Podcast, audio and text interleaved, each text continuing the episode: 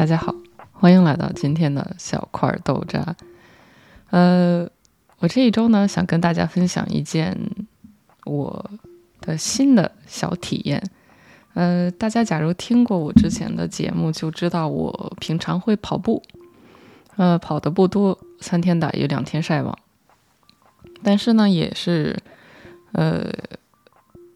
半打柯基的跑了大概两年的时间了。嗯，但是呢，我这两年的时间跑步基本上都是我单打独斗，没有跟别人一起跑过步。第一个原因呢，是因为我基本上跑步都是即兴模式，就是我什么时候想跑了就去跑，所以说要是约别人一起跑比较麻烦。第二呢，也是因为，嗯，我不太擅长跟别人去一边跑步。还要去跟别人去说话哈，就觉得，呃，跑步跟跟别人跑步，对我来讲感觉有一点点小冲突。你就就觉得，这个跑步就跑步嘛，你你聊天就聊天嘛，你你二选一嘛，为什么要跑步还要跟别人在一起？这个对我来讲就是有一点小小的困扰，可能是因为我不太擅长同时做几件事情，但是。总而言之，就是我虽然跑了两年左右的时间，但是，呃，基本上没有跟别人一起跑过。然后我跑步也是非常的单调乏味，目的性过于明确，没有任何人生的色彩。呃，简单粗暴的跑，跑完就回来，然后该干什么干什么。但是呢，最近我因为终于从学校离开，呃。不好意思，假如大家没听过之前的，应该不太了解。就是我终于，呃，辞掉了我的这个工作哈。然后我的工作是在学校，所以我说在从学校离开之后呢，我觉得要重建一下我的这个作为人类的生活方式哈。因为之前就是工作工作工作的感觉，就忙到最后有一种。不知道自己在干什么的感觉，所以最近感觉需要重新建立作为人的生活，见见太太阳啊，见见人类啊等等，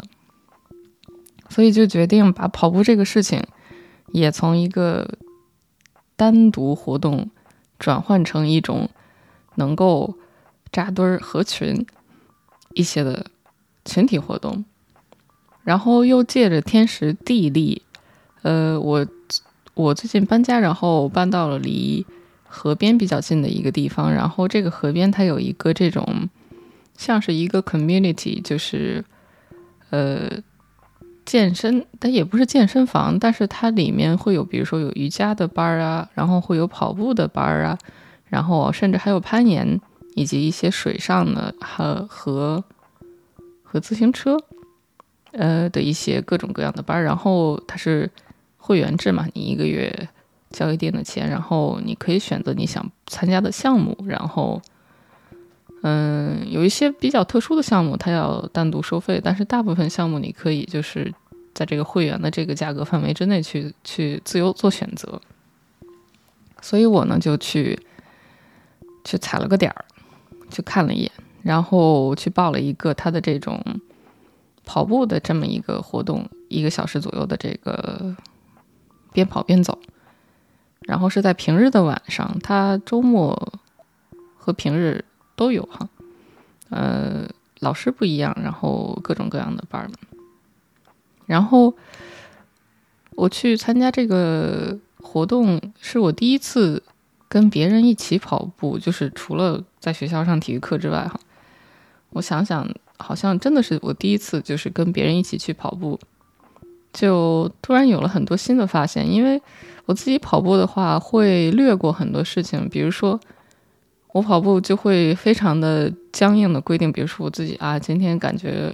还不错的话就跑个，比如说四十分钟、五十分钟或者一个小时。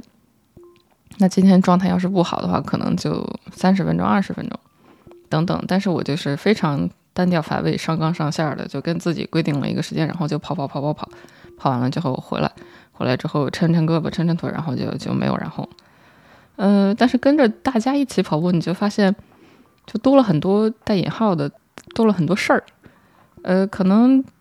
有的人跑得快一点，有的人跑得慢一点，然后教练还会告诉你说跑步要怎么跑，然后还会指导你说，比如说要前倾啊，然后要注意这个脚下的重心啊，等等等等等等。嗯，所以就感觉你跑步的时候，你的注意力是不是集中在跑步这件事情本身的，而是集中在周围发生的所有的事情上的。然后就突然有一种不一样的感觉，是跑步没有那么累。然后我就突然想起来，画画的时候，我也有这个倾向，就是我自己一个人非常严肃、刻苦、认真的沉浸到画画里之后，有的时候画画变成了一种非常有压力的事情。但是有的时候，我看我的同学们，或者是我在学校原来上学的时候画画的时候，跟别人。一边插科打诨，一边画画的时候，你会发现画画这件事情也很开心，然后跟别人聊天也很开心。当然了，我不觉得你每一次画画都需要跟别人插科打诨，但是我觉得就是柔和一下，有的时候需要高度集中的去画画，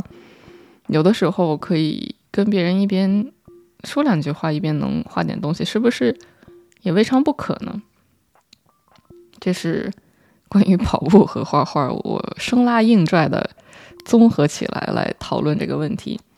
因为我真的就是这一次虽然跑的非常非常少，因为重点不是跑步，因为最近这个日本春暖花开，樱花的季节，然后有很多樱花树在这个跑跑步的这个路途中非常非常漂亮，所以这一帮这个这个跑友哈。呃，大大部分都是比我年长的长辈，就非常的这个开心哈，然后少女心爆棚，大家都是不管是男生女生都少女心爆棚，在那一直在狂拍樱花。然后我呢就看着他们，我就在想，我平常要是自己跑步，我肯定不会说停下来去，因为我我可能比较比较轴，我老觉得我跑步不想停下来，所以。跑步对我来讲，它的主题就是跑步，所以别的事情我不希望能够，呃，对我有太多的影响。但是对他们来说，跑步本身就不是重点，重点是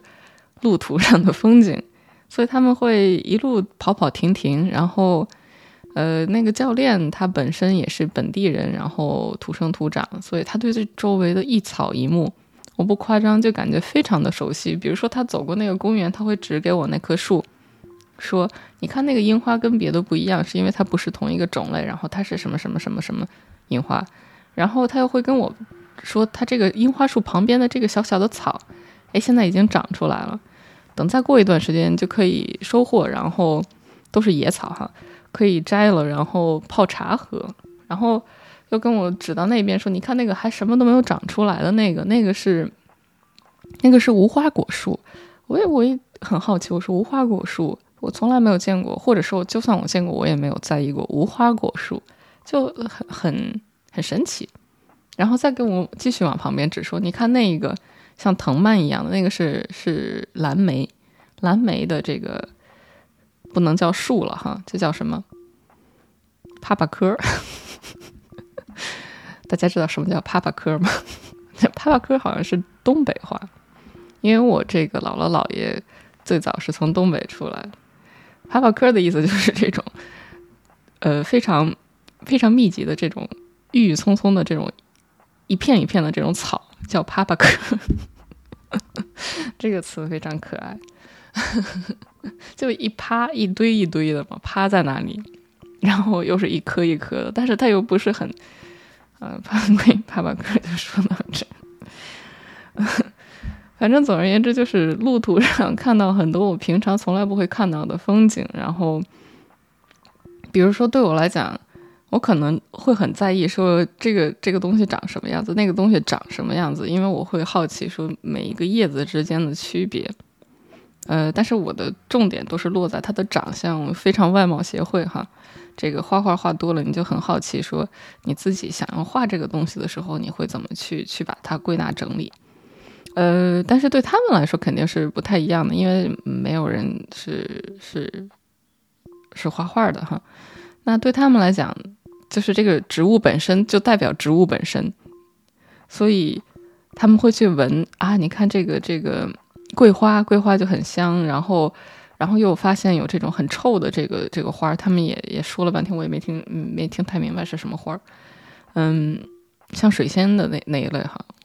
这个水仙它它那个不是水仙，但是那一类它有的时候有一股蒜味儿，它可能因为都长得差不多，还是韭菜味儿，就很臭，把它们给臭够呛。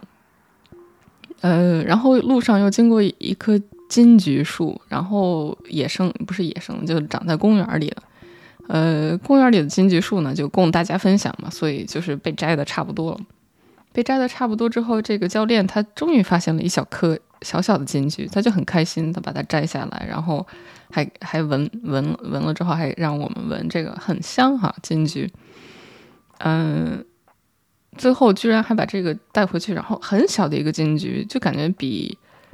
比五毛钱的那个那个硬币大不了哪去。嗯，结果最后还要带回去切成四份，然后还给我们非常非常小的一小份，然后大家还尝了尝，很香很香。嗯，但是虽然我是我的本身目的是去慢跑。但是你发现这个跟跑步到最后就就没什么关系了，然后一路在赏花儿、赏草、赏水果、赏各种果实，有一点像去去摘菜、摘摘农夫，呃，不一样的这种体验。是的，呃，所以我就特别想跟大家分享出来，因为我平常真的不太注意这些事情。好，那今天的这个小块豆渣就到这里。然后我还在非常努力的思考 下一期的主题，希望我能够及时的再分享给大家。嗯，那今天的小块豆渣就到这里，然后也感谢大家的收听。然后，假如大家觉得还凑合的话，也希望大家能够分享给自己周围的朋友。那我们下一期小块本期再见，拜拜。